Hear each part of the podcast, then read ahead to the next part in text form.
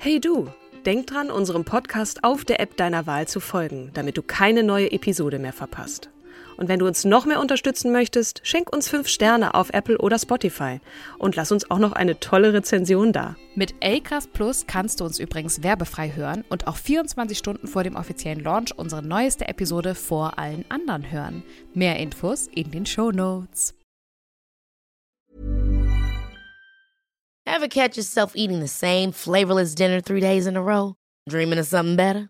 Well, HelloFresh is your guilt-free dream come true, baby. It's me, Kiki Palmer. Let's wake up those taste buds with hot, juicy pecan-crusted chicken or garlic butter shrimp scampi. Mm. Hello Fresh. Stop dreaming of all the delicious possibilities and dig in at HelloFresh.com. Let's get this dinner party started.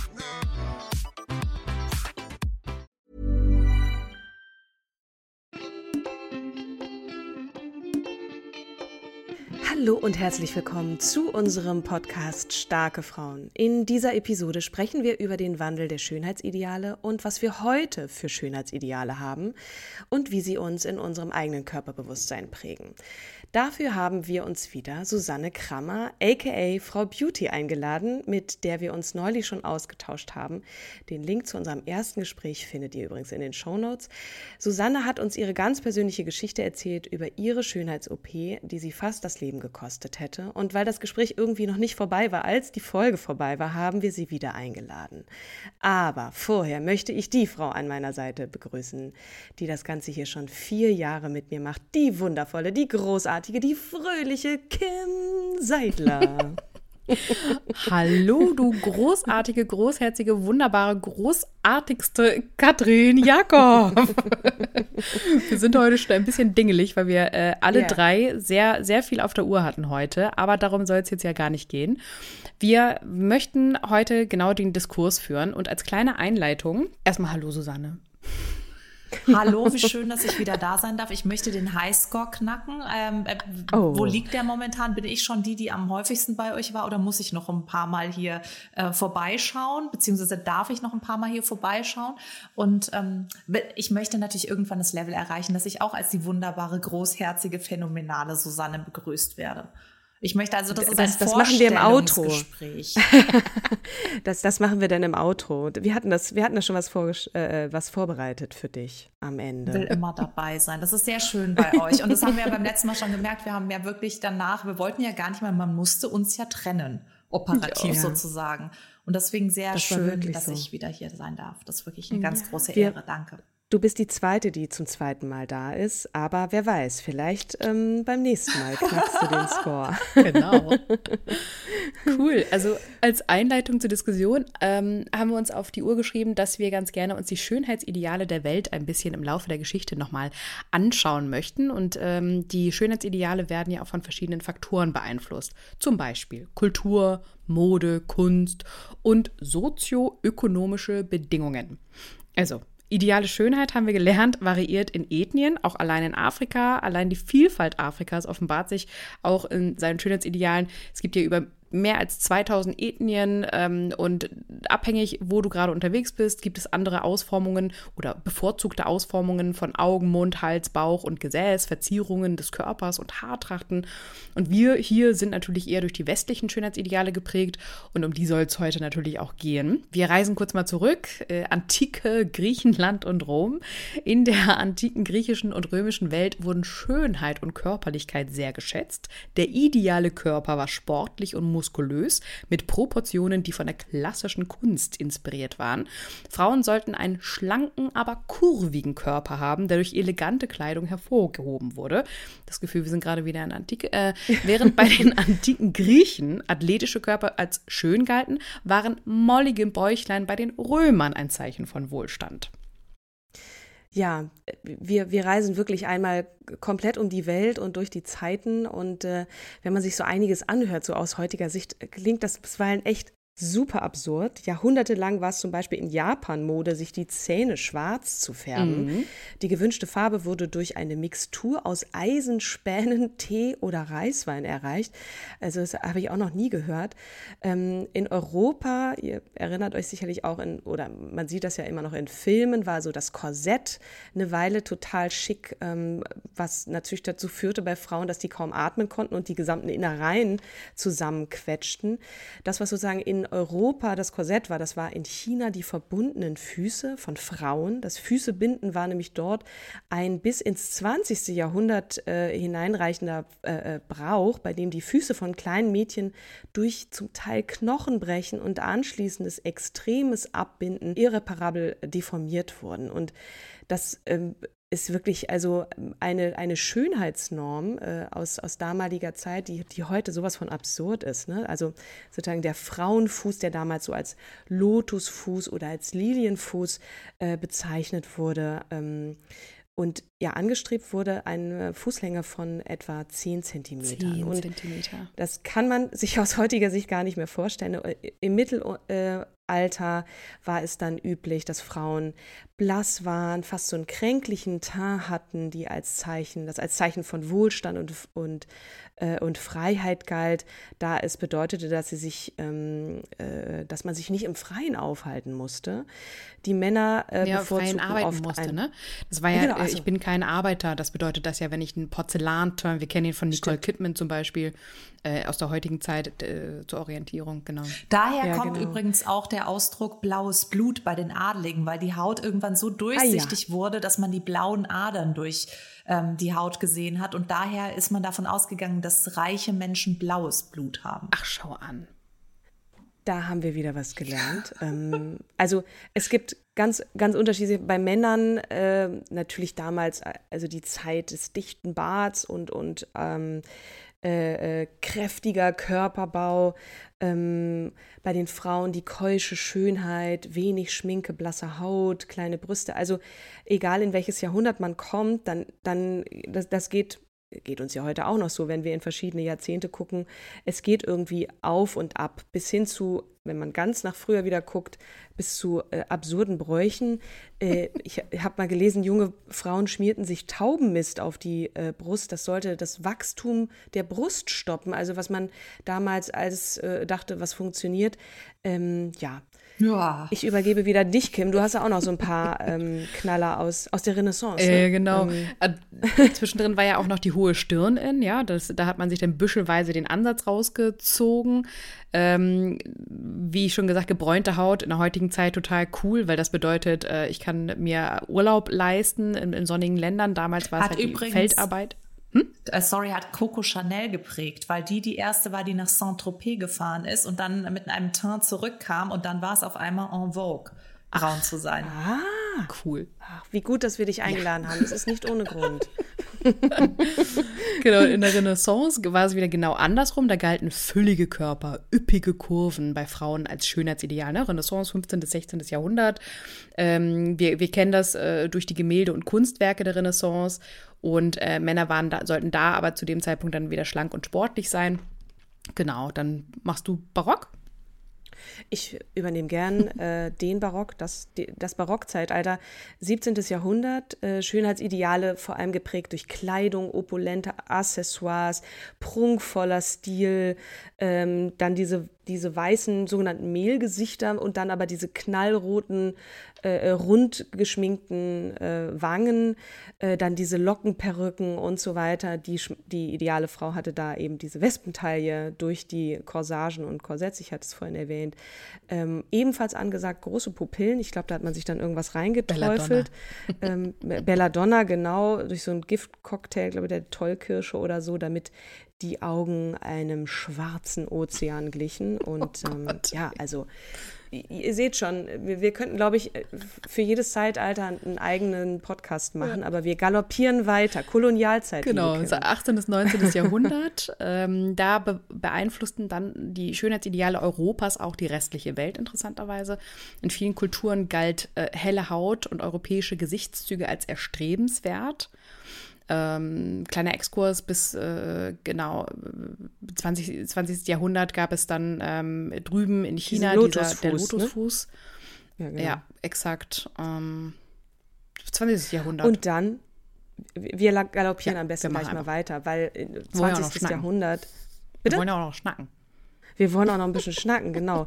Wir merken gerade, das wird jetzt doch hier so ein bisschen zum Monolog, aber wichtig ja auch, ich fand das äh, auch spannend in der Vorbereitung, die Schönheitsideale im 20. Ähm, Jahrhundert, ähm, ne, vor allem in der westlichen Welt hat sich das rapide gewandelt. In den wilden 20er Jahren Frauen mit einem knabenhaften Aussehen, dem kurzen Bob-Haarschnitt, das hat sicherlich auch viel mit der, mit der Emanzipierung der Frau zu tun. Ne? Ähm, äh, auch äh, Anzüge, Frauen, die das erste Mal Anzüge trugen, äh, Marlene Dietrich, ähm, habt ihr sicherlich auch vor eurem inneren Auge. In den 50er Jahren kehrten die kurvigen Figuren wieder zurück. Marilyn Monroe, wir hatten es im Vorgespräch auch, die ähm, eben ein bisschen größeren Busen hatte.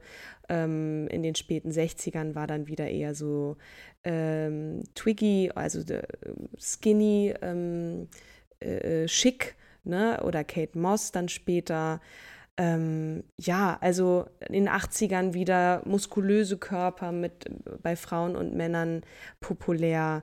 Ähm, und da, das wechselte sich dann wieder ab, ne? Manchmal wieder total schmal, Heroinschick, der sogenannte, wurde abgelöst von dann eher wieder den kurvigen ähm, Figuren. Genau.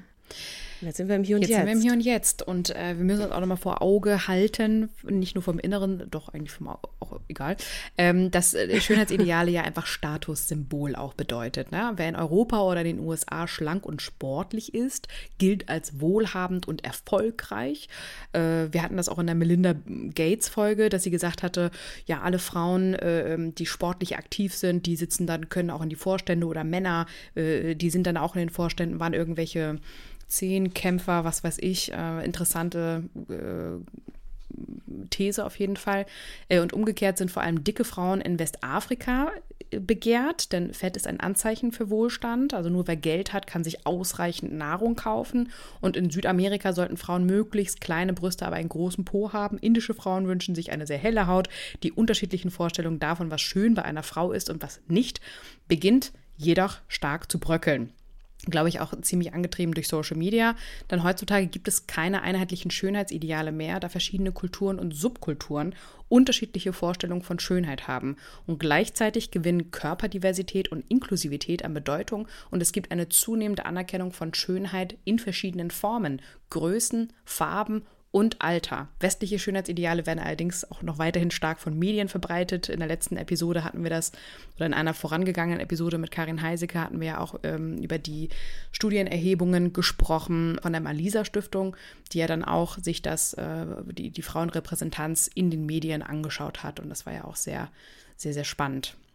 vor allem in den sozialen Medien. Ne? Ähm, das ist jetzt wirklich, wir sind jetzt gerade hier so durchgaloppiert. Ne? Also wie wird Schönheit geprägt? Ähm, es, gestern war noch das schick, heute ist noch das schick.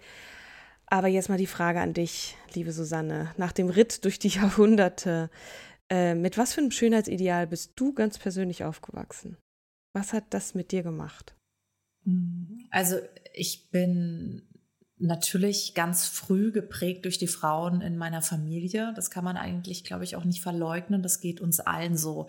Ich glaube, wir prägen unsere unser Selbstbild auch ein Stück weit dadurch, was uns als Kindern begegnet ist. Und meine Mutter, die hatte sehr große Probleme mit sich, mit ihrem Körper, mit ihrem Essen. Das heißt, mir wurde das schon so ein ganz kleines bisschen auf mein Feld gesät, dass ich dann ein paar Jahre später, als ich in die Pubertät kam und gemerkt habe, okay, es ändert sich etwas, das möchte ich nicht. Ich glaube, jeder Mensch ähm, verliert in der Pubertät so ein bisschen das Vertrauen und fragt sich so, okay, was geht hier ab? Plötzlich wächst mir ein Hintern, aber noch keine Brust und äh, was ist da los? Dann habe ich drei Haare zwischen den Beinen und noch keins unter den Armen. Also wir wissen ja alle oder wir wussten damals alle durch die Bravo, jetzt geht's los. Aber bei jedem, bei jedem ging es irgendwie anders los. Und bei der Fabienne ging es ganz schön los und ich äh, selbst sah aus wie ein Hefeteig unten im Keller, den keiner mehr zum Pizza, äh, zum Pizza modellieren möchte. Das war also irgendwie gar nicht schön schön in meinem Fall. Und dann bin ich in dieselbe Ablehnung gegen mich gegangen, die ich halt durch meine Mutter kennengelernt habe. Und natürlich fand ich dann Kate Moss toll, weil die hatte das alles mhm. nicht, was mir ja an mir missfallen hat. Die hatte nicht diesen Hintern, der plötzlich bei mir geschwollen ist. Und die hatte, die hatte das alles nicht. Die sah aus, als, als hätte Gott äh, irgendwie angeben wollen, als er sie gemacht hat. Die war so perfekt und alles, was die hatte, ein einzigen Flaw war irgendwie, ähm, dass sie viel geraucht hat, viel gekokst hat und schiefe Zähne hatte. Aber das war dann auch alles. Ansonsten schien mhm. die irgendwie so, als wäre sie einfach so in unserer Welt so abgesetzt worden. Und äh, mhm. genau, also ich fand halt immer diese, diese Fabelwesen, die haben mich total interessiert. Ich wollte dann auch nichts Normales, weil ich hatte ja so eine wahnsinnige Angst davor, so normal zu werden. Ich habe ja gemerkt, so. Was ist für dich ein Fabelwesen? Was meinst du damit? Was Verzaubertes, wo, wo ich das Gefühl hatte, die, die ist eben nicht so von dieser Welt. Die, es, ich, mich haben immer grundsätzlich dann Menschen fasziniert und angezogen, die so was, hatten, das nicht so alltäglich war. Also ich hatte jetzt zum mhm. Beispiel auch diese ganzen Teenage-Rom-Coms, die haben mich halt überhaupt nicht interessiert. Eine Jessica Simpson oder sowas, das war überhaupt nicht, da hätte wahrscheinlich ganz viele hätten gesagt, Mensch, so eine schöne junge Frau, mich null interessiert. So diese klassischen ja. Highschool-Beauties fand ich wahnsinnig langweilig. Ich wollte halt wenn ich mir vorgestellt habe, ein Gesicht zu zeichnen, wollte ich kein Zeichen, wo einem der Bleistift abrutscht. Die mussten alle so ein bisschen so auch dieses Leid zum Ausdruck bringen. Ich war verknallt in Kurt Cobain und, und das waren so mhm. meine Role Models. Je fertiger, umso besser. Und ich glaube, das war halt einfach so, dass, ähm, was, was mir in die Wiege gelegt wurde. So ein bisschen kaputt musste es sein. Und ich meine, alle, alle Menschen, die ich jetzt aufgezählt habe, die mich da fasziniert haben, ich glaube, da würde ein Psychiater sagen, hey, Kundschaft. Aber das ging mir ja genauso. Bei mir sind die Vorbilder vor allem, äh, also meine Mutter auch, die hatte auch immer was an ihrem Körper ähm, äh, rumzumeckern.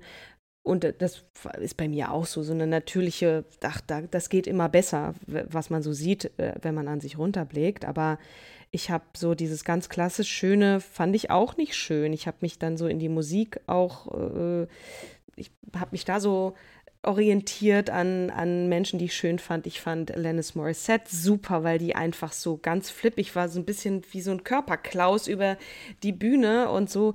Die fand ich toll, die Haare fand ich toll. Ich weiß gar nicht, ob die große Brüste hat oder nicht, das hat mich auch nicht interessiert, aber ich fand die einfach, wie die da so wild, wie Pipi Langstrumpf halt, durch die Bühne, über die Bühne fegte. Das, das fand ich toll. Wie war das bei dir, Kim? Was, was ist dir so? Also ich bin, ich bin auch, äh, ich bin viel Bravo-Mädchen oder was ich da alles immer konsumiert habe. Mm, da waren immer die amerikanischen Stars halt stark zu sehen. Auch Kate Mars natürlich. Whitney Houston war ein großes Vorbild von mir. Ähm, und alles schlanke, ranke Frauen. Ich bin in ein Elternhaus geboren, beide Eltern sind schlank. Ich wog schon 4550 Gramm äh, bei der Geburt. Das war ein kleines Moppelchen, deswegen wurden meine Eltern auch immer gefragt, ach, was habt ihr adoptiert, wie schön. Ähm, weil diese beiden dünnen Menschen äh, mit diesem mopsigen Kind dazwischen. Ähm, das heißt also, ich bin auch aufgewachsen mit äh, emotionalen Essen. Ne? Wenn ich gequengelt habe, dann wurde mir ein Keks in den Mund geschoben und dann haben sich alle mal amüsiert, dass ich so still war. Äh, was mich dann äh, in der Pubertät, weil ich dann ja auch, ne, was Susanne auch so schön gesagt hatte, plötzlich wächst da hinten so ein Popo und äh, ich war, hatte auch relativ früh aufgrund meiner Fülligkeit, glaube ich, auch schon Busen ähm, und kam damit überhaupt nicht klar also ich bin direkt in die Bulimie reingeraten, äh, weil ich einfach viel gegessen habe oder einfach gerne gegessen habe. Äh, und dann musste ich das irgendwie ausgleichen, damit ich einigermaßen schlank auch bleibe. Hm, dann kam natürlich auch kam noch Mobbing in der Schule dazu, dass äh, Mädchen, die halt ein bisschen korpulenter waren oder mehrgewichtig heißt es ja heute, ähm, dann auch gerne mal eine Zielscheibe wurden von anderen Mädchen, die selbst äh, unglücklich und unzufrieden mit sich sind und dann halt eine Zielscheibe brauchten.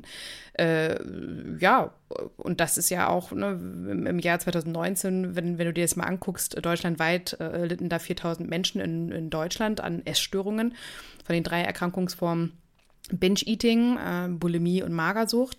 Und äh, es sind halt äh, auf 1000 Mädchen kommen ungefähr 28 Binge-Eating, 19 an Bulimie und 14 an Magersucht Erkrankte. Bei den Jungen ist es halt äh, ein bisschen weniger, da sind es dann 10, die an Binge-Eating leiden, 6 an Bulimie und 2 an Magersucht mit einer hohen Dunkelziffer, weil ich hatte einen tollen Freundeskreis, wo sehr viele Mädchen an einer Essstörung ähm, knapp hatten, äh, die jetzt aber nicht irgendwie behandelt wurden oder auch nicht zum mhm. Kinderarzt. Meine Mutter hat mich ja coolerweise damals zum, zum Kinderarzt geschleppt und der hat gesagt, naja, machen wir mal eine Magenspiegelung. Hat keinen Spaß gemacht, ähm, weil ich mal der Überzeugung war, dass ich gar nicht, gar kein Problem habe. So.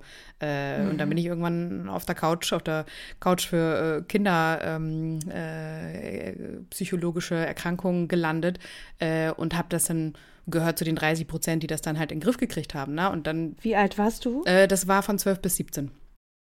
Okay, aber deine Mutter ja auch geistesgegenwärtig Total. eigentlich zu der Zeit äh, ein Kind äh, zum Psychologen zu schicken ja. und das mal zu beh behandeln zu lassen und nicht zu sagen, so jetzt kriegst du erstmal so, sozusagen das Essen zu rationi rationieren und dir zu sagen, das kriegst du jetzt nicht mehr, Sachen wegzuschließen und so und das wirklich psychologisch aufzuarbeiten. Das war ja vielleicht Total. auch Total cool, ja. Ein guter Move. Ähm, aber das sind auch soziokulturelle Ursachen, ne? Also das extrem schlanke Schönheitsideal äh, in, in, in unserer westlichen Industrienation, ähm, die, was auch vermehrt ja in Werbung gezeigt wird, in Model-Casting-Shows, Germany's Next Top Model, äh, soziale Netzwerke. Ähm, das steigert bei Heranwachsenden ja auch häufig die Unzufriedenheit mit dem eigenen Körper und auch mit dem eigenen Leben. Die Tendenz steigend. Ne? Eine mhm. Studie des Internationalen Zentralinstituts für Jugend- und Bildungsfernsehen, IZI, äh, kam zu dem Ergebnis, dass äh, die Modelshow verstärkt äh, bei Heranwachsenden wirklich diese Unzufriedenheit mit dem eigenen Körper schürt. Und auch das. Mhm. Ähm, die Gefahr einer Essstörung auch auf jeden Fall erhöht. Aber darum soll es jetzt ja nicht hauptsächlich gehen, sondern das sind dann halt so ähm, auch Auswirkungen von bestimmten Schönheitsidealen, die dann halt als the one and only ähm, betrachtet mhm. werden. Ne? Ja, klar. Genau. Hat es dir geholfen? Wie geht's, also wie bist du sozusagen von der Bulimie weggekommen und ähm, was denkst du jetzt über diese Zeit? Ich meine, wir müssen jetzt nicht gleich sagen, was, ob du dich schön findest, sondern einfach, ähm, wie du, was dir geholfen hat. Mhm. Ihr habt Zeit, ne? Nein, okay. Ja. ähm, also tatsächlich erstmal klar werden, dass das ein Ventil ist für ähm, Dinge, die unterbewusst ja, die du wahrnimmst als Kind. Also mein Elternhaus war ein sehr ähm, streitfreudiges Elternhaus. Bei uns hing der Haussegen schief und irgendwie ähm, äh, willst du, mh, also ich habe einen tollen Partner dann auch kennengelernt und gehabt, der äh, mich mochte, wie ich war, der am Anfang auch noch ganz süß meinte, äh, okay, du willst abnehmen, ich unterstütze dich. Das ist ja genau das, was ich damals nicht hören wollte. Inzwischen würde ich darüber eher schmunzeln und sagen, nee, ist schon, schon mein Ding jetzt so, ne? Ähm, und dann haben wir beide halt angefangen, einfach ähm, ein bisschen mehr Fahrrad zu fahren, in der Natur äh, herumzugurken, Stress abzubauen über Fahrradtouren. Und das hat, mhm. war dann das um, Umlenken des Ventils. Ne? Also nicht in eine Sportsucht hinein, sondern tatsächlich eher, okay, wie kann ich meinen Stress anderweitig abbauen? Ich habe zwei ganz, ganz tolle enge Mädchen, äh, Freundinnen, mit denen ich ja auch immer noch befreundet bin. Eine davon hast du ja auch schon kennengelernt, die Maike. Ähm, und die, hat in der, die haben in der Schulzeit immer gesagt, Kim, ist es okay zu sprechen. Und darüber habe ich dann auch gelernt, ähm, die Dinge auszusprechen. Das tut nicht weh. Es gibt keine falschen ähm, ähm es wird nicht verwendet, wird nicht gegen mich verwendet, ne? sondern die zwei, mhm. wir haben häufig dann äh, einfach uns auf den Balkon gepackt. Ähm, wir haben schon früh mit Alkohol angefangen, ähm, uns ein Weinchen dann halt gegönnt äh, und dabei dann halt einfach geschnackt und ähm, dann halt auch darüber zu lernen, dass es in anderen Haushalten auch nicht perfekt abläuft. Weil häufig gehst du ja an einem Haus vorbei und denkst du, oh, die haben alles. Die haben zwei Autos, die haben ein Kind, äh, die haben zwei Hunde, die da im Garten laufen. Es ist alles so perfekt und alles so friedlich. Oder du siehst die Sonntagsspaziergänge und denkst immer, oh, bei denen ist aber alles toll, bei uns ist halt nicht alles so toll. Und dann aber mit, mit unterschiedlichsten Leuten auch zu sprechen und zu lernen. Deswegen bin ich auch immer ein totaler Freund zu sagen, guck mal, bei denen ist es gerade so, oder die hat an dem Thema zu knabbern, der nächste hat wieder an dem Thema zu knabbern. Und das ist okay. Jeder hat irgendwo mhm. Shit im, äh, Leichen im Keller Keller in Anführungsstrichen. Ne? Und Wie war das bei dir, Susanne? Hast du, hast du irgendwie so eine Essproblematik entwickelt? Hast du irgendwann äh, Diäten angefangen?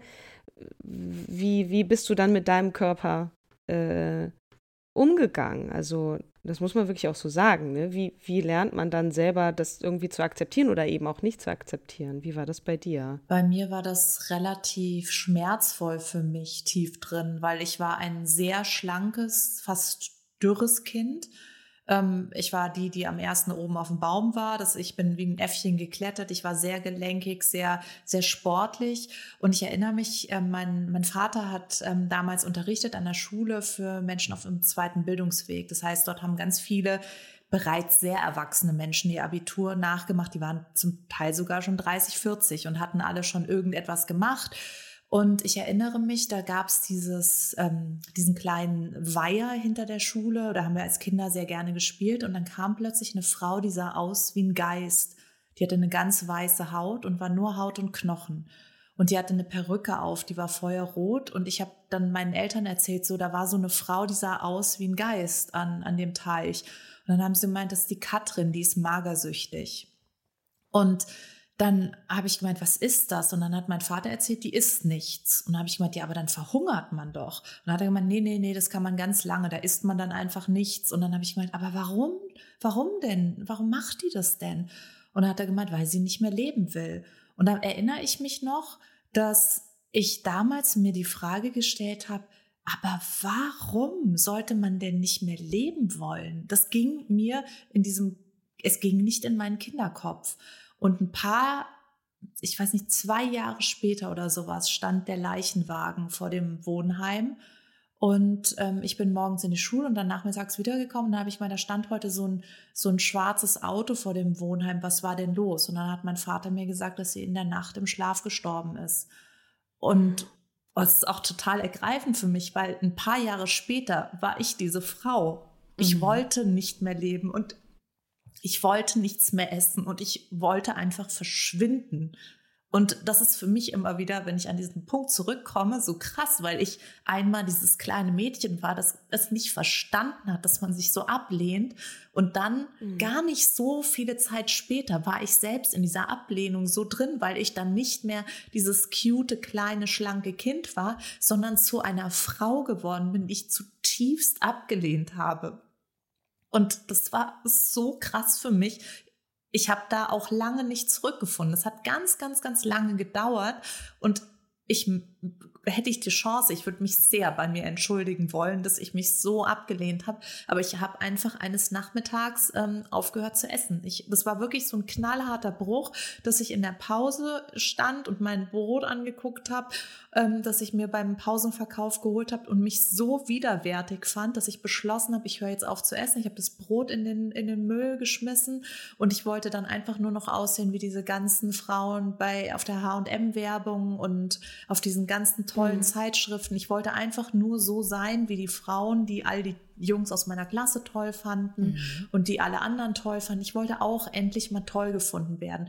Und ich glaube, der Grund, warum ich nicht mit Alanis Morissette resoniert habe in dem Zusammenhang war, weil ich war so wie die ich war, ich war dieser Wildfang, der so immer zu viel war, der, wie, wie hast du es vorhin gesagt, der Honk, der über die Bühne äh, stolpert. So war der ich. Körperklaus. Ja, der Körperklaus. Aber die, ja. den fand ich genau, toll. Genau. Ich, so, so, wollte ich auch sein. Und ich, aber so wollte ich sein. Ich ja. wollte eher so eben nicht sein. Ich wollte in der Tiefe meines Herzens auf gar keinen Fall sein wie Alanis Morissette, weil ich war zu nah dran. Ich wollte sein wie diese stille Kate Moss, die immer so eine Zigarette gezogen hat, die keinen Case of Oversharing hat, weil egal, wo ich reinkam, ich war immer zu viel.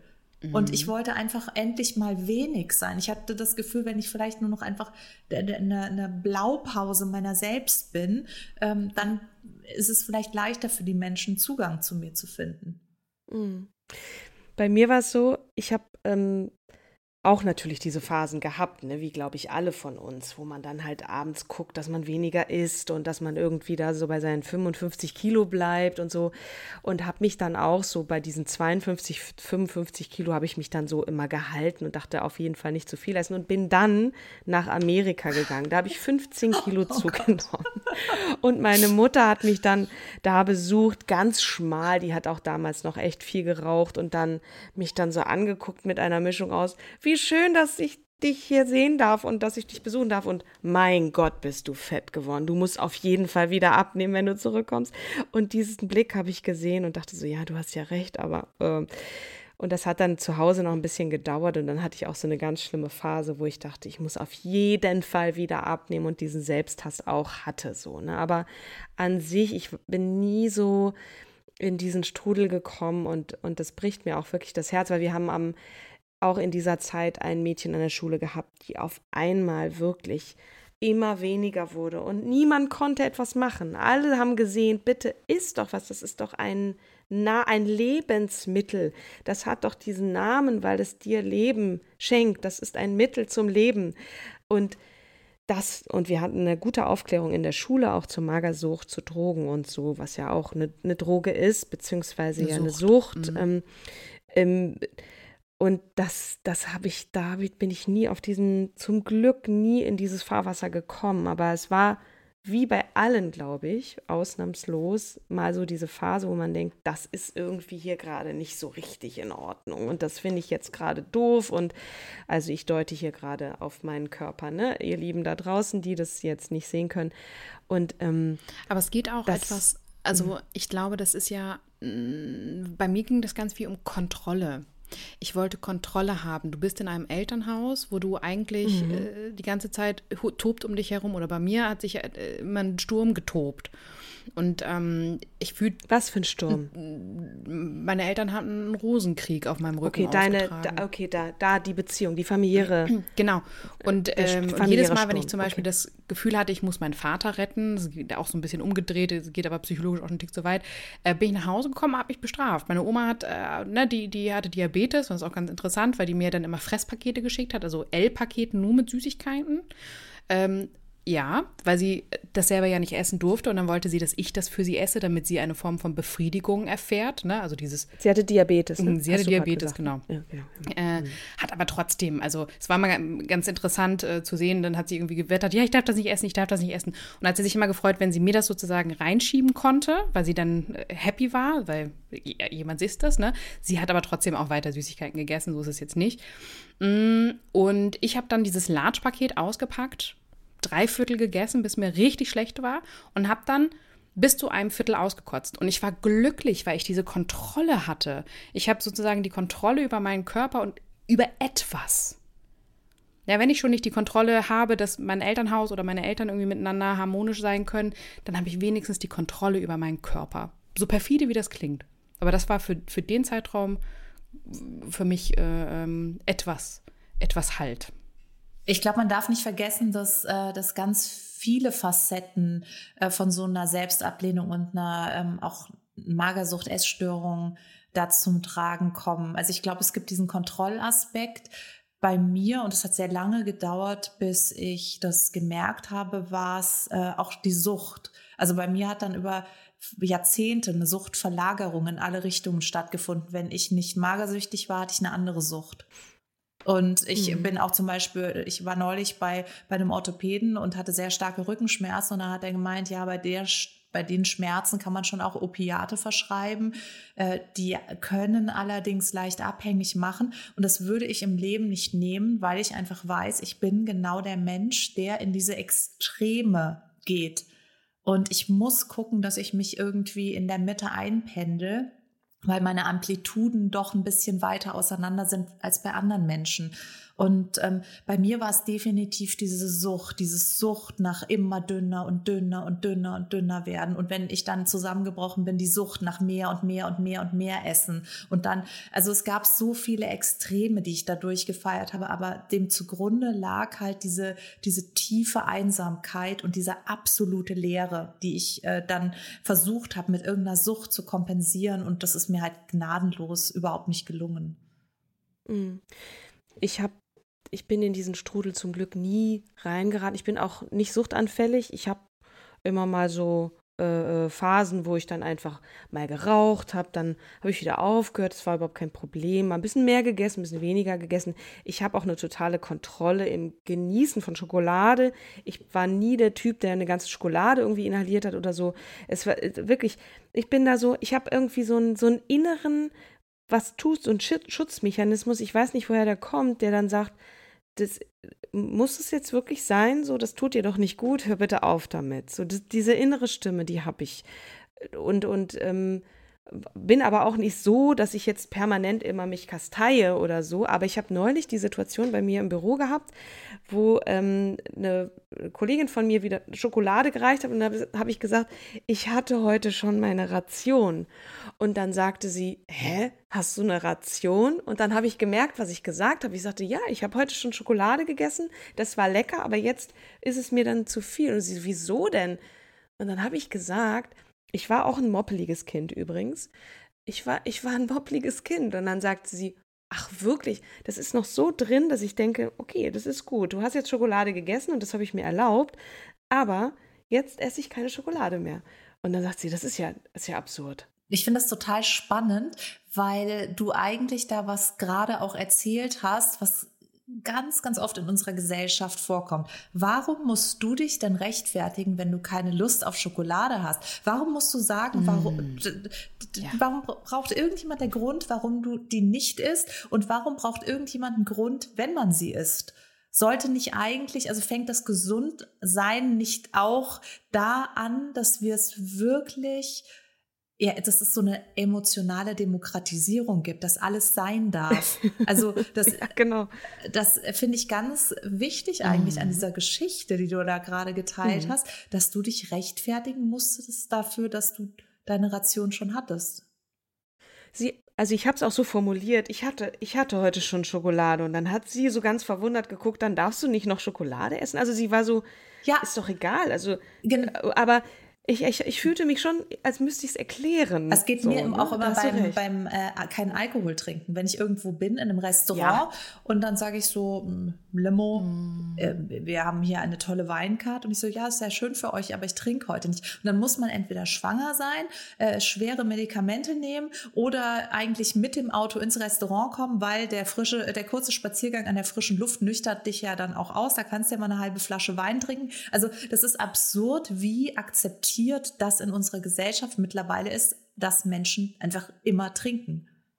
Oder essen. Ja. Erinner dich, Kim, als wir Ludella zu Gast hatten, die ja wirklich eine ganz schlimme Essstörung auch hatte, ne, die sich ja runtergehungert hatte. Die sagte dann, sie hat soziale Situationen vermieden, weil Trinken und Essen immer etwas zu tun hat, auch mit einer Geselligkeit. Wenn du irgendwo hinkommst und sagst, nee, ich esse nichts, mhm. alle sitzen da und du isst nichts, irgendwie, also sorry, du musst doch jetzt was essen, du musst doch was trinken. Und dann hat sie gesagt, ist sie einfach nicht mehr ausgegangen. Sie hat sich nicht mehr mit Leuten getroffen und vereinsamte dadurch dann auch nochmal.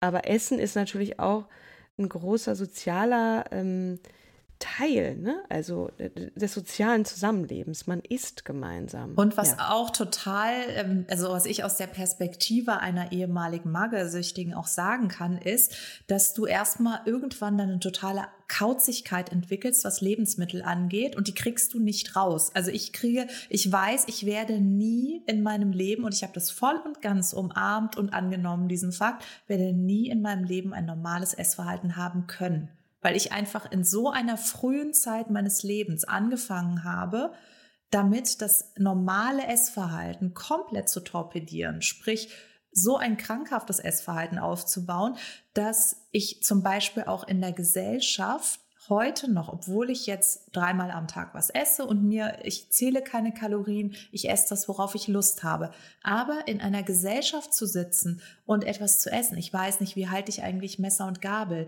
ähm, äh, ich esse zu schnell, die gucken, esse ich zu langsam, oh Gott, die anderen sind schon, irgendwie, das schmeckt mir nicht. Ich finde das ganz komisch von der Konsistenz. Da gibt es so viele Aspekte von Essen, die für mich nie normal sein werden. Wie schnell esse ich? Welche, welches Besteck nehme ich? All diese Etikettendinger habe ich ja auch nie bekommen. Das heißt, ich habe eigentlich angefangen zu essen, also bewusst zu essen, äh, da war ich kurz vorm Abi. Da hatte ich wieder so eine mhm. Phase, da habe ich irgendwie gefühlt drei Kilo nur noch bei meiner Größe gewogen. Also ich war wirklich weit unter 50 Kilo und ich bin 1,80 groß. Also das war schon, äh, ich war wirklich Haut und Knochen. Und ähm, mein damaliger Ethiklehrer, der war auch unser, der hat die Suchtberatung an unserer Schule gemacht. Und mit dem mhm. bin ich mhm. zum Klassenzimmer gelaufen und ähm, der hatte kurz Zeit, kurze Zeit vorher hatte der sein Kind äh, am Heiligabend verloren und die ist, also die Tochter ist am plötzlichen Kindstod gestorben. Und der hat mich damals angeschaut und hat mir halt gesagt, dass er nicht noch eine Tochter verlieren möchte. Und der war so liebevoll. Boah, ist aber auch hart, ne? Als Lehrer finde ich das schon auch hart, Je, das zu sagen. Aber der war, der, das war genau richtig, weil ich nämlich an dem Nachmittag nach Hause gegangen bin. Das war genau der Gongschlag, der mich rausgeholt hat. Und ich wollte nicht, dass dieser Mann noch ein Kind betrauern muss. Und ich habe verstanden, dass er sich für mich verantwortlich fühlt und dass er eine Liebe für mich hat. Und vor allen Dingen, dass er mich sieht. Weil meine Mutter und mein Vater haben mich nicht gesehen. Das war denen scheißegal. Ja. Die haben dann irgendwie ähm, Essen geholt und haben mhm. irgendwie zu mir gesagt, aber weh, du kotzt das aus oder so. Also da kamen die unsensibelsten Scheißsprüche ja. und er hat mich gesehen und hat mir gesagt, ich liebe dich, ich sehe dich und ich mache mir Sorgen. Und ich weiß noch, dass ich danach nach Hause bin und dann saß ich in der Küche meines damaligen Freunds und dachte mir so, ja, was, was esse ich denn jetzt? Also wie, funkt, wie geht das denn jetzt eigentlich, das da mit dem Essen, was so alle Menschen machen? Und dann habe ich halt irgendwie ähm, angefangen, ja, zu, zu essen und äh, habe dann auch bis zum Abi hatte ich ein relativ gesundes Gewicht und ähm, dann ging es auch wieder eine Zeit und dann ja, dann es, es war ein also jahrzehntelanges Auf und Ab und und immer so ein so ein Tanz mit dem Teufel. Aber das finde ich auch mega interessant. Bei mir war das dann auch ein Lehrer. Ich kenne das, dieses gesehen werden wollen, ne? Ist auch wirklich ein Teilaspekt bei mir auch nochmal dazugekommen. Ähm, der gesehen hat, dass ich total am struggeln bin und der mich immer ermuntert hat, ähm, äh, ein Theaterstück zu schreiben, Improvisationstheater zu probieren. Der hat dann auch für mich ähm, und noch einen anderen äh, jungen Mann organisiert, dass wir als viertes Prüfungsfach im Abitur darstellendes Spiel machen durften. So, ne? Und das hat mich so angespornt und auch gesehen zu werden, das ist wirklich das ein tolles Stichwort, weil ich das ähnlich hatte, ne? Meine beiden Eltern, ich habe die nicht erreicht. Meine Mutter war mit ihrem äh, mit ihrer mit ihrem neuen Lebensabschnitt beschäftigt. Mein Vater äh, hatte psychisch schon richtig einen Haumig gekriegt gehabt und äh, und da war dann aber in der Schule zumindest jemand und auch meine beiden Mädels natürlich, die mich gesehen haben und die für mich da waren. Ne? Die haben mir auch gesagt, komm, du kommst jetzt mit zu unserer Familie, hier kriegst du mal ein warmes Essen und so. Ähm, also ja, das gesehen werden, das hilft und der Partner. Die Eltern auch, dringen aber ähm, vielleicht auch nicht zu, zu einem durch. Ne? Mhm. Also man selber also manchmal ist es nicht auch zwangsläufig, ne? Ja klar. Der Eltern, aber auch wie die sind und so. Ich habe auch eine ganze Weile ein ganz schlechtes Verhältnis zu meiner Mutter gehabt. Es war jetzt gar nicht so sehr, dass die jetzt doof zu mir war, sondern ich wollte einfach zweite Scheidung, Familie brach auseinander und so. Ich wollte einfach meine Ruhe haben. Ich wollte nicht, dass die mir da reinredet. Alles, was meine Mutter vorgeschlagen hat, war war scheiße. So, ich wollte mein eigenes Ding machen und natürlich kam ich dann wieder aus Amerika Stress zu Hause und so. Ja, klar, ich weiß, ich bin zu dick, ich bin über, also ich habe zu dick, ich habe äh, äh da ähm, 65 Kilo gewogen und vorher 52, klar hatte ich zugenommen und ich fand das ja auch selber irgendwie doof und so. Ähm, aber ich wollte auch nicht, dass sie mir da reinredet. Die sollte mich einfach in Ruhe lassen. Und dann damit klarzukommen und wieder in so einen in so einen Modus zu kommen. Ich habe immer relativ viel Sport gemacht und hatte da so auch eine ganz gute ähm, einen ganz guten Ausgleich. Das hat so ein bisschen gedauert und so, aber ich glaube, Eltern tun sich dann auch ultimativ schwer in so einer Phase, wenn man in so einem eigenen Ding drin ist. Es sei denn, man ist Kind und sie stellen fest, ich glaube, wir gehen mal zum Psychologen, da muss man, da muss mal irgendwie ein Profi ran. Ähm, tun sich dann, ich will jetzt eure Eltern nicht in den Schutz nehmen, ne? wenn ich das höre, dann, dann bricht mir das auch das Herz, aber ich kann es jetzt aus eigener Erfahrung sagen, ich glaube, meine Mutter wäre auch gar nicht da zu mir durchgedrungen. So. Ähm. Aber deine Mutter ist ja direkt, also ich fand das auch so spannend, als du gesagt hattest, deine Mutter kam nach Amerika, hat dich gesehen und gesagt, Mensch, bist du fett Also geworden? hat sie es nicht formuliert. Das ist ja ne? auch, Sie ne? hat nur gesagt, uiuiui. also ich habe es gesehen, was sie gedacht hat. Ja, aber was der Mensch sie hat ja auch, also unsere Eltern sind ja auch damit aufgewachsen, ähm, auf den bunten Plakaten und den Zeitschriften, die extreme Schlankheit suggerieren, dass das schön ist und Erfolg und Wohlstand bedeutet. Ähm, dann siehst du jetzt auch gerade, ne, Susanne, du bist ja Social Media Expertin.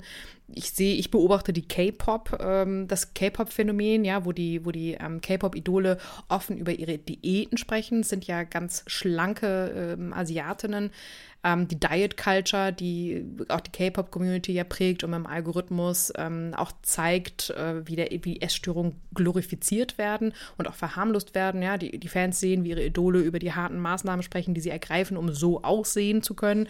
Wir kennen das auch aus Amerika, äh, grundsätzlich zu den ähm, äh, Golden, ähm, ja, Golden Oscars. Globes, wolltest du. Die, Die Golden Frauen Oscars, sagen ja immer, das finde ich auch Golden schön. Globe und Oscars. Und aber auch für Filmaufnahmen, dass die Frauen halt sagen, oh, in Hollywood haben wir immer dauerhaft Hunger. Ja, Ne, du hast das auch, ich weiß nicht, ob, ob du das in der Aufnahme letztes Mal erzählt hattest, aber bei den Models ist es ja auch so, äh, Wodka und O-Saft, ne, das, das ist so das, was man isst als Model. Mm, Und dass das aber, wenn du dir dann, wenn du das als normaler Konsument, ja, du siehst, du siehst das und nach einer Weile nimmst du es überhaupt nicht mehr als außergewöhnlich wahr, sondern als normal.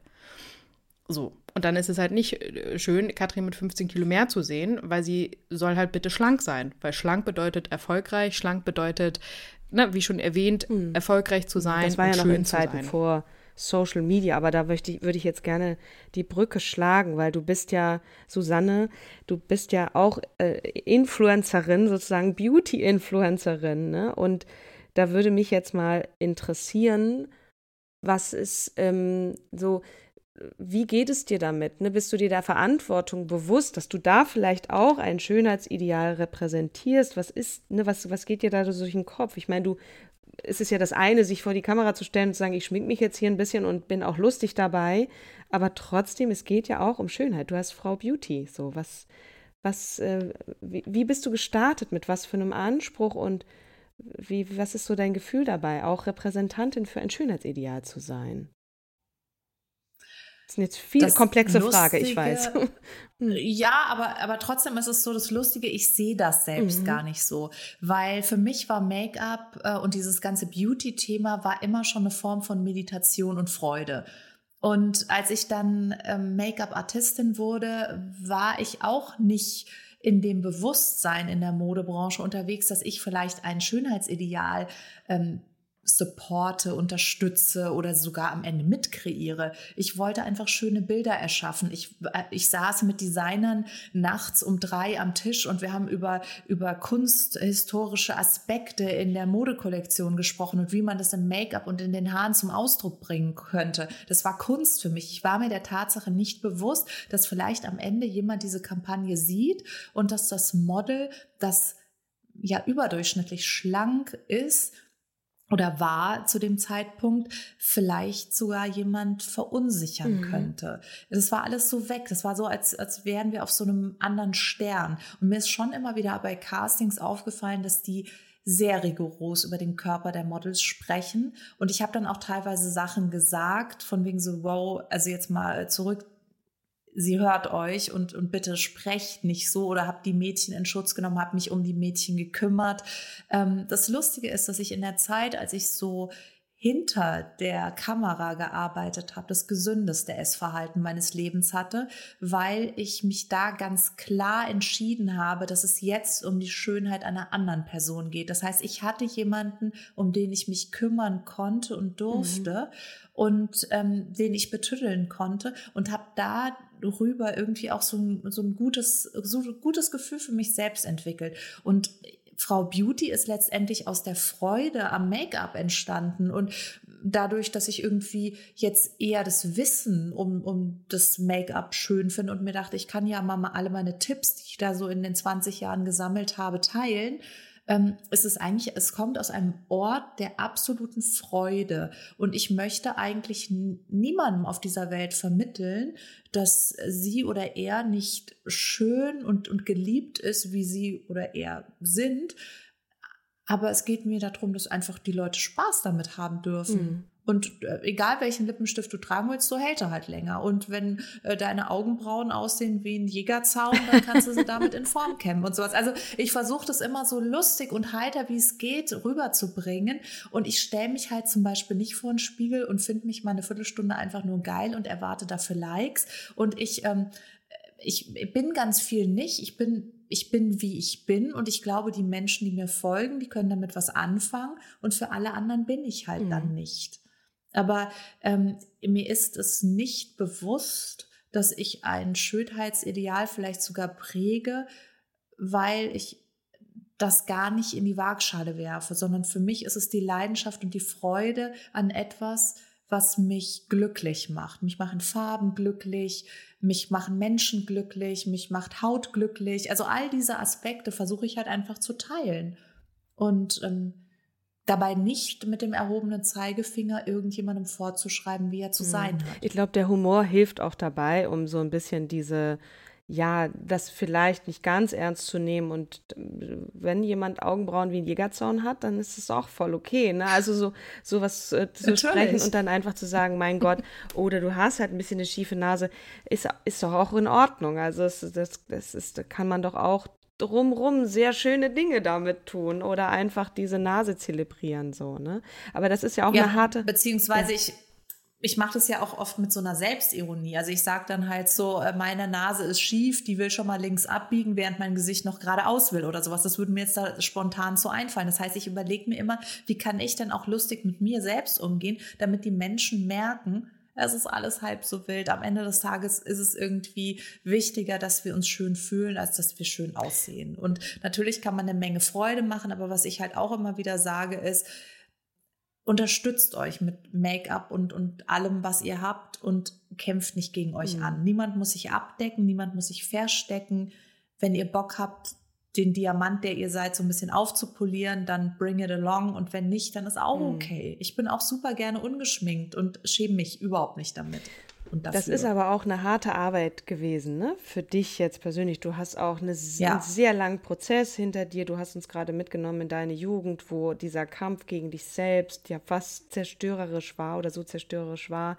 Du hast das letzte Mal mit uns geteilt, dass du hättest du vielleicht auch, hätte sich die Gelegenheit ergeben, nicht gemacht, aber du hast äh, deine Brust operieren lassen und wärst da dran fast gestorben, mhm. weil du eine Infektion in der Brust hattest. Also diese Versuche, doch noch irgendwas an deinem Körper zu machen, bis hin zu jetzt einer, einer Haltung und auch einer Freude damit, Dinge umzugehen und das auch mit, mit Humor zu verbinden, das war harte Arbeit. Ne? Also und da draußen gibt es sehr viele Frauen und auch Männer, die an sich rumoperieren, weil sie das eben ja. und auch bis zur Unkenntlichkeit, also dieses Fratzenhafte zum Teil, was ja wirklich ja, das ist ja meistens nicht das Ziel, ne? Du legst dich ja unter das Messer, weil du denkst, du wirst noch schöner. Du wirst jetzt endlich schön, in Anführungsstrichen endlich.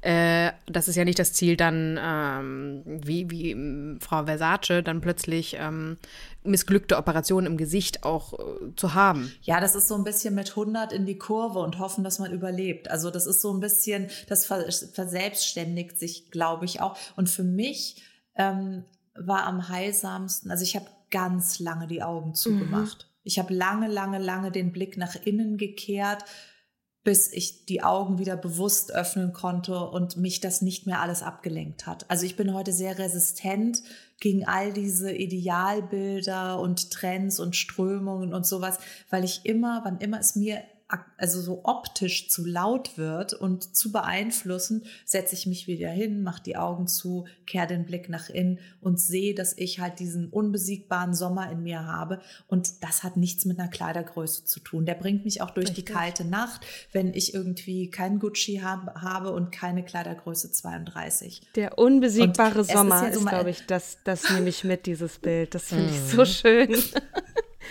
Und Total. Äh, das ist meine Tante sagt immer, älter werden ist nichts für Feiglinge. Also sie meint so, beim, beim Älterwerden muss man lernen, loszulassen, man muss lernen, Abschiede zu nehmen. Und zwar nicht nur von Menschen, die wir lieben, sondern auch von uns selbst und von Versionen, die wir einmal gewesen sind. Und ich glaube, wenn wir das in einem gewissen Bewusstsein machen, dass wir dankbar sind, wenn wir gerade aktuell die Version sind, die wir jetzt mhm. sind und uns auf die nächste Version von uns aber trotzdem freuen und nicht irgendeiner Version, die wir vor zehn Jahren einmal waren, die ganze Zeit hinterher heulen, weil die sind wir ja auch, die haben wir schon auch mitgenommen und vielleicht sieht man die jetzt auf den ersten Blick von außen nicht mehr, die 16-jährige äh, Kim oder die 18-jährige Katrin. Das ist ja vollkommen egal, die sind ja trotzdem in uns vorhanden und ich glaube, dass wir wie so ein Kaleidoskop sind und wir haben halt immer diese ja, wir sind immer aus den gleichen äh, bunten Steinen, aber es gibt halt immer wieder ein neues Bild. Und ähm, ich, ich, weiß nicht, ich bin halt, ich habe mich halt sehr angenommen mit, mit allem, was ich bin und ähm, das kann einem halt niemand mehr nehmen. Das ist ein ganz tolles Gefühl. Ja, und auch die, die Sichtweise, ne? Ein bisschen humoristischer, sich äh, selber Wichtige zu betrachten. Wichtige Zutat fürs Leben. Ja. Ich sag's doch immer wieder. Also, es ist, das ist echt so schön. Ich muss noch einen Moment mit euch teilen gar nicht so sehr den, den ich äh, erlebt habe, wobei ich mich auch manchmal nackt vor den Spiegel stelle. Aber ähm, weil ich habe einen Spiegel im Schlafzimmer, nicht weil ich mich jetzt immer da vorstellen muss, aber egal. Es, ich habe neulich einen Film gesehen mit Emma Thompson. Überm Bett, ne?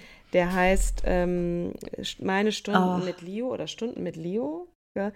Und dann, sie ist äh, ein paar 60 und gönnt sich dann nach dem Tod ihres Mannes, also in der Figur, dann nun einen Callboy und mit dem will sie jetzt mal Sex haben und stellt sich dann auch im Laufe der Zeit raus. Sie hatte noch nie einen Orgasmus. Und ich, ich muss leider spoilern, weil er tut alles. Dann irgendwann, sie traut sich dann auch vor ihm auszuziehen. Er ist irgendwie paar 20, Ende 20, sie ist halt Anfang 60 oder Mitte 60. Und er tut alles irgendwie, die probieren alle Stellungen aus. Sie hat da so eine Liste, das muss alles abgehakt werden und so weiter. Sie zieht sich auch vor ihm aus.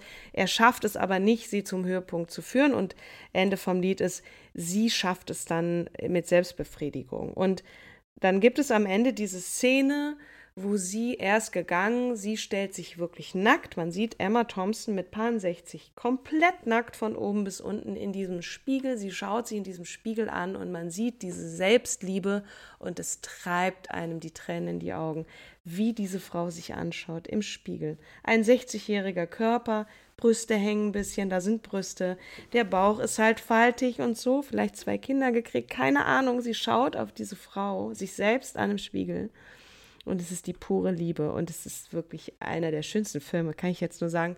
Meine Stunden mit Leo kann ich nur empfehlen. Es ist einfach, es ist wunderschön. Und vielleicht ist es auch so ein bisschen dann, älter werden ist nichts für Feigling, aber wenn man es dann hat, wenn man ein bisschen älter ist, ich meine, wir sind jetzt auch noch keine 60, ist klar, aber so die 40 ist auch wirklich schwer für Frauen, finde ich. Und aber auch erleichternd, muss ich sagen. Und dass man dann da steht und sich anschaut und denkt, ach guck, das, das ist doch schön. Das finde ich schön. Für mich gilt das, diese neue Welle der Body-Neutralität, die jetzt gerade auch viel diskutiert wird, finde ich super. Weil egal wie dein Körper aussieht, niemand anderes sollte ihn kommentieren. Ähm, und das, was Susanne auch gesagt hatte, der, der Blick sollte nach innen zu sich mehr gerichtet sein. Also ich drehe es gerade um für mich im Kopf, weil ich denke halt nach außen wäre so, ich vergleiche mich die ganze Zeit. Die sieht aber noch schlanker aus, die sieht aber noch schöner aus und oh, die Brüste hätte ich gerne, ne? Scheiß doch drauf. Du und dein Körper, ihr werdet zusammen ins Grab gehen. Niemand anderes wird euch begleiten. Wir sehen nicht bei den alten Pharaonen. Ähm, und äh, die, die Bodyneutralität, das ist halt das Schönste, wenn wir uns umarmen und äh, einander mögen. Ich mag meinen Körper, du magst deinen Körper und der Körper hat, ist kein Thema. Und das wäre halt schön, da mal hinzukommen, ne? Ähm, dieses. Body Positivity, Neutrality finde ich immer so ist ja eigentlich auch egal, die Seele zählt natürlich, aber die Seele wohnt ja in diesem Haus. Ja, aber das ist unser Haus. Für das mich ist Body Positivity ja auch ganz viel, ähm, ich muss über meinen Körper sprechen. Und am liebsten wäre es, wenn die Gesellschaft einfach diese Körperformen gar nicht ständig thematisiert. Okay, ich weiß, ich Und sagt, es braucht eine Ashley mhm. Graham, es braucht eine, äh, äh, oder warum nehmen die jetzt einfach ab? Äh, und hier jeden, jedes Jahr im Frühjahr ständig die ganzen Diättipps, nervig, weil es immer um die ähm, Body-Optimierung, Body-Positivity und es wäre toll, wenn wir dahin kämen, eines Tages zur Body-Neutralität, Körperneutralität. Einfach, dass der Körper nicht ständig immer wieder thematisiert werden muss, sondern einfach die Menschen so sein dürfen, wie sie sind. Das eine ist ja die Schönheit und das andere ist aber auch die Gesundheit. Also manchmal sind Körper ja auch krank und dann Klar, aber das soll doch jeder Thema, für sich ne? selbst. Ein gesunder Geist jeder für sich selbst entscheiden. Ne? Hm? Wenn, wenn ich jetzt Lust habe, von morgens bis abends ähm, äh, mit meinen 250 Kilo auf der Couch zu chillen, dann soll das mein gutes Recht sein. Ne?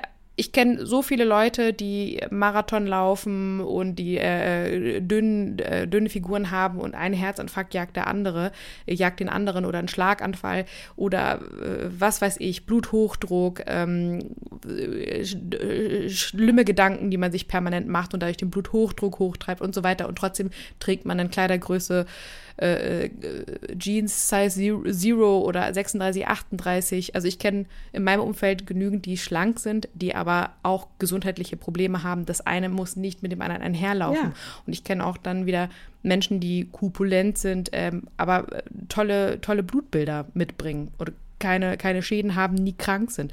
Deswegen, ne, das eine muss nicht, nur weil wir es gelernt haben, weil irgendjemand mal gesagt hat, der BMI, der, BMI, der ist ja auch schon inzwischen längst überholt, ähm, ist jetzt aber so und so oder du darfst nicht mehr, äh, ähm, lange Rede, kurze Sinn. Also alles, was man äh, soll, ist doof. und ähm, jeder soll bitte in sich hineinfühlen und mit sich selber lernen, ähm, auf sich zu hören. Der Körper gibt einem doch die ganze Zeit Signale. Ne? Und ähm,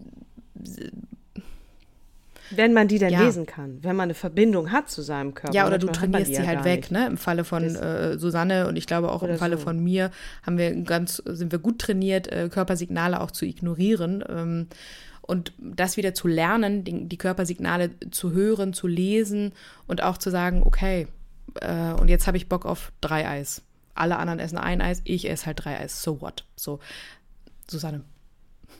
Ich wollte noch zum Abschluss sagen, man soll sich auch mal vor Augen führen, wie viel Energie frei wird, wenn man sich nicht die ganze Zeit gedanklich um dieses Thema dreht. Und ich glaube, ja. wenn ich eine Last von, von jungen Menschen nehmen wollen würde, dann wäre es so, seid gut drauf und scheißt doch drauf, wie ihr aussieht, ob ihr ein bisschen zu viel, ein bisschen zu wenig seid ihr selbst und fühlt euch und genießt euer Leben, weil die Energie, die ein junger Mensch zum Teil da rein steckt, sich immer die ganze Zeit zu kritisieren.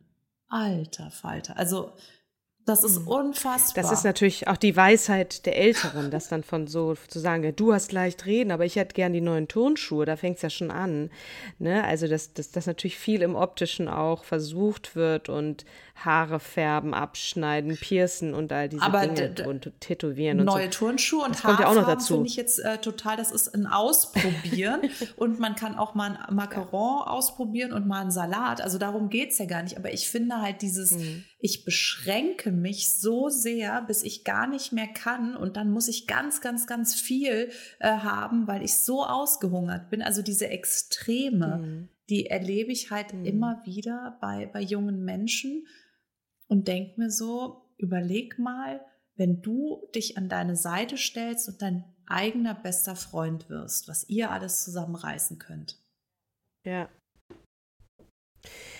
ich glaube auch, ähm, wichtig ist vielleicht noch mitzugeben, ne, das eine, was du sagst, ein bisschen Gelassenheit mitzunehmen, was jungen Menschen auch oft abhanden kommt, mir ja selbst auch. Also ich versuche jetzt im Alter etwas gelassen zu, werden, gelassener zu werden, ist gleichermaßen die Signale zu hören und sich dann auch entsprechend Hilfe zu holen. Also, ne, oder ähm, in deinem Fall, Kim, war es ja schon relativ früh, dass die Eltern da ähm, oder deine Mutter gesagt hat, da da, das schaffe ich jetzt hier nicht äh, als Mutter. Ich, wir brauchen da jemanden, der uns unterstützt. Ich, ich würde gerne zusammen mit euch endlich nochmal zusammenfassen, weil, wenn wir jetzt so an unsere ZuhörerInnen denken, dann haben wir doch eigentlich auf jeden Fall drei Tipps und gleichzeitig drei Übungen für, die, für, die, äh, für den Umgang mit oh, sich selbst und dem eigenen Körper, nämlich einmal diese Achtsamkeit. Ne? Ich glaube, das, das ist das, was in unserem Gespräch auch mehrfach genannt wurde. Eine Möglichkeit, ähm, äh, Bodyneutralität mit sich selbst zu üben, ist eigentlich achtsam zu sein, auf die Gedanken und Gefühle in Bezug auf unseren Gef äh, Körper zu achten.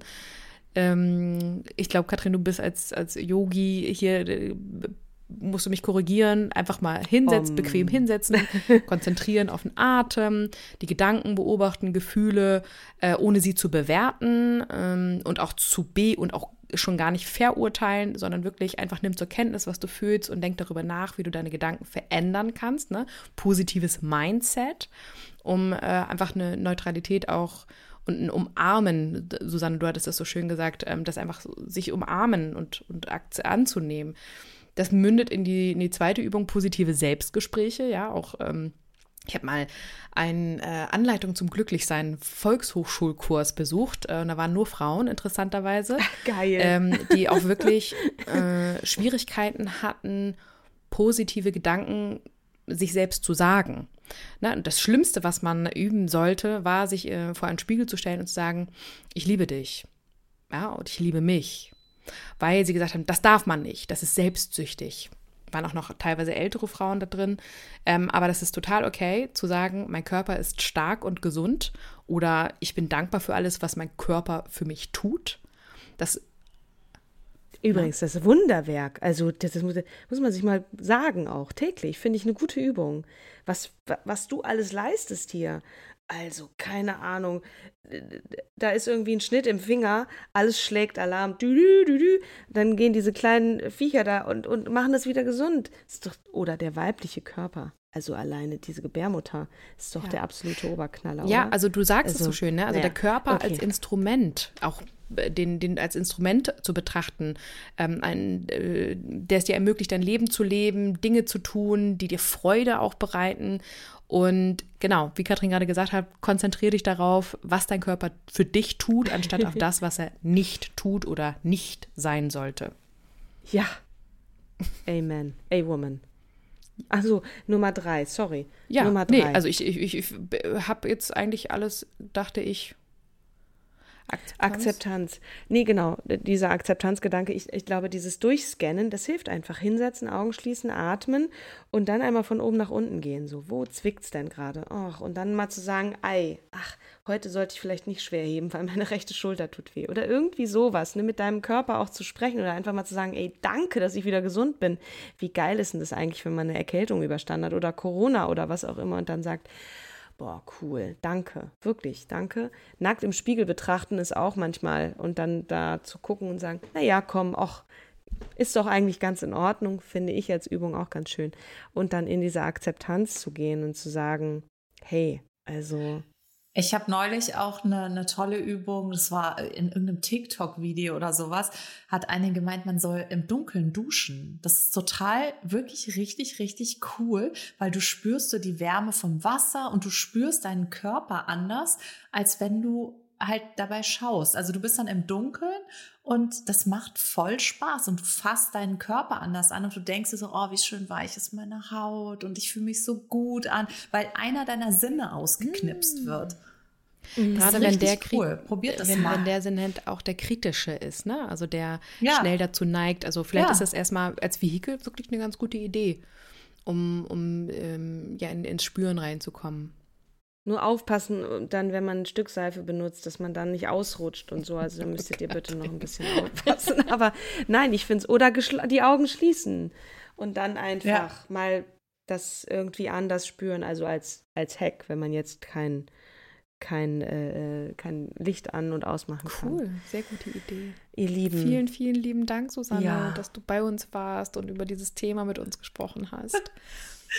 Danke. Ich, ich hätte jetzt noch stundenlang ja. weiterreden können. Und ähm, ich glaube, wir haben da auch noch in unserer, in unserem Leben noch so die ein oder andere im positiven Sinne Anekdote und im negativen Sinne auch Erfahrungen äh, gemacht, auch mit abwertenden äh, Dingen oder auch mit schönen Dingen, wenn jemand einem ein Kompliment macht, ne, was, was kann man das annehmen, dass jemand sagt, du bist schön, ist mir auch schon passiert und ich dachte dann so, ach, das so abtut, ne, wie man auch so mit so einer Aussage dann umgeht. Aber das, da gibt es bestimmt auch in eurer Erinnerung Menschen, die sagen, du bist toll, du bist schön. Und, und Danke sagen. Wie, ne? wie, nimmt, wie kann man mhm. das an? Und Danke sagen und wie kann man das annehmen und wie reagiert man darauf? Ich glaube, das ist auch nochmal ganz schön, das Gedankliche Auch Komplimente geben. Und ne? ich danke Weil, euch auch das, ja. dieses Leuchten in den Augen von den anderen dann plötzlich zu sehen. Ähm, und wenn es nur ist, dass man halt sagt, Mensch, das ist aber ein schöner Rock. Ich habe das äh, auch echt trainieren müssen, weil ich das äh, komme eher aus einem Elternhaushalt, wo man eher zynische Sprüche reingedrückt hat. Ne? Oder Klassiker, den ich auch schon mal erzählt hatte, war ja, äh, wenn ich irgendwie gesungen habe. Meine Mutter hat das letztens echt wieder gemacht, weil sie das halt immer noch witzig findet. Ich hatte so ein bisschen äh, mit einem Song mitgesungen und dann meinte sie, na, Bauchweh. Und das hat voll an meinem Selbstwertgefühl früher genagt, weil ihr wisst, ich war halt mal eine Sängerin, also irgendwann habe ich daraus dann auch mal Geld, äh, Kapital geschlagen. Aber der Weg dahin war steinig, weil ich immer dachte, ich kann halt nicht singen, weil es klingt ja so, als hätte ich Bauchschmerzen. Und wenn du halt ein niedriges. Ach, wirklich? So ja, mein Vater hat das ja früher mal gemacht. Ja, ja. Also das, das war für die halt ein Gag. Und das war halt, wir waren halt nicht nett miteinander, sondern wir waren halt echt immer sehr negativ. Wir haben halt immer Gags auf Kosten von anderen gemacht. Das war halt mein, das, so bin ich aufgewachsen. Also ich glaube, es gibt nie kaum einen Menschen in, meinem, in meiner Umgebung, die mir mehr Komplimente oder positive Rückmeldungen gibt als du. Danke. So, drop the mic. Ist wirklich so. Wir tauschen uns natürlich auch so regelmäßig aus, aber das geht mir wirklich und, und ja, Punkt. Wollte ich dir mal sagen. Danke. genau, das ist aber auch so dieses einfach nur Danke zu sagen und ja, naja, du bist halt auch eine tolle Frau, ne? Also, dass man das jetzt nicht gleich wieder äh, runterspielt, kostet auch echt erstmal ähm, wieder immer Überwindung. Das ist so. Du bist eine wundervolle Frau, Kim. Punkt. Ihr beide seid auch wundervolle Frauen. So. und immer der ja. Reflex, du bist auch toll, das zurückzugeben. Das kannst du mir später nochmal sagen. Aber an dieser Stelle möchte ich jetzt mit euch ähm, diese Folge beenden. Folge 3. Ja später nochmal dann weiterreden. ja, definitiv. Vielen Dank, ihr Lieben. Folge 3, genau. Ihr Lieben, vielen Dank fürs Zuhören. Das war eine lange Folge, aber glaube ich auch nötig. Ähm, und äh, schreibt uns gerne, wenn ihr uns Feedback dazu geben wollt. Und äh, vielleicht eine Idee habt, auch mal eine andere starke Frauenfolge zu machen, wo wir einfach miteinander sprechen. Vielleicht habt ihr auch eine Idee und wir laden euch ein.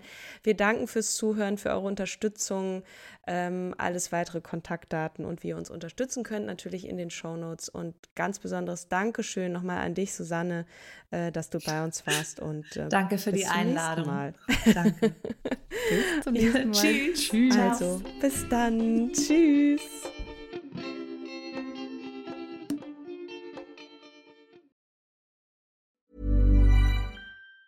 Even on a budget, quality is non-negotiable. That's why Quince is the place to score high-end essentials at 50 to 80% less than similar brands. Get your hands on buttery soft cashmere sweaters from just 60 bucks, Italian leather jackets, and so much more. And the best part about Quince, they exclusively partner with factories committed to safe, ethical, and responsible manufacturing. Elevate your style without the elevated price tag with Quince. Go to quince.com slash upgrade for free shipping and 365-day returns.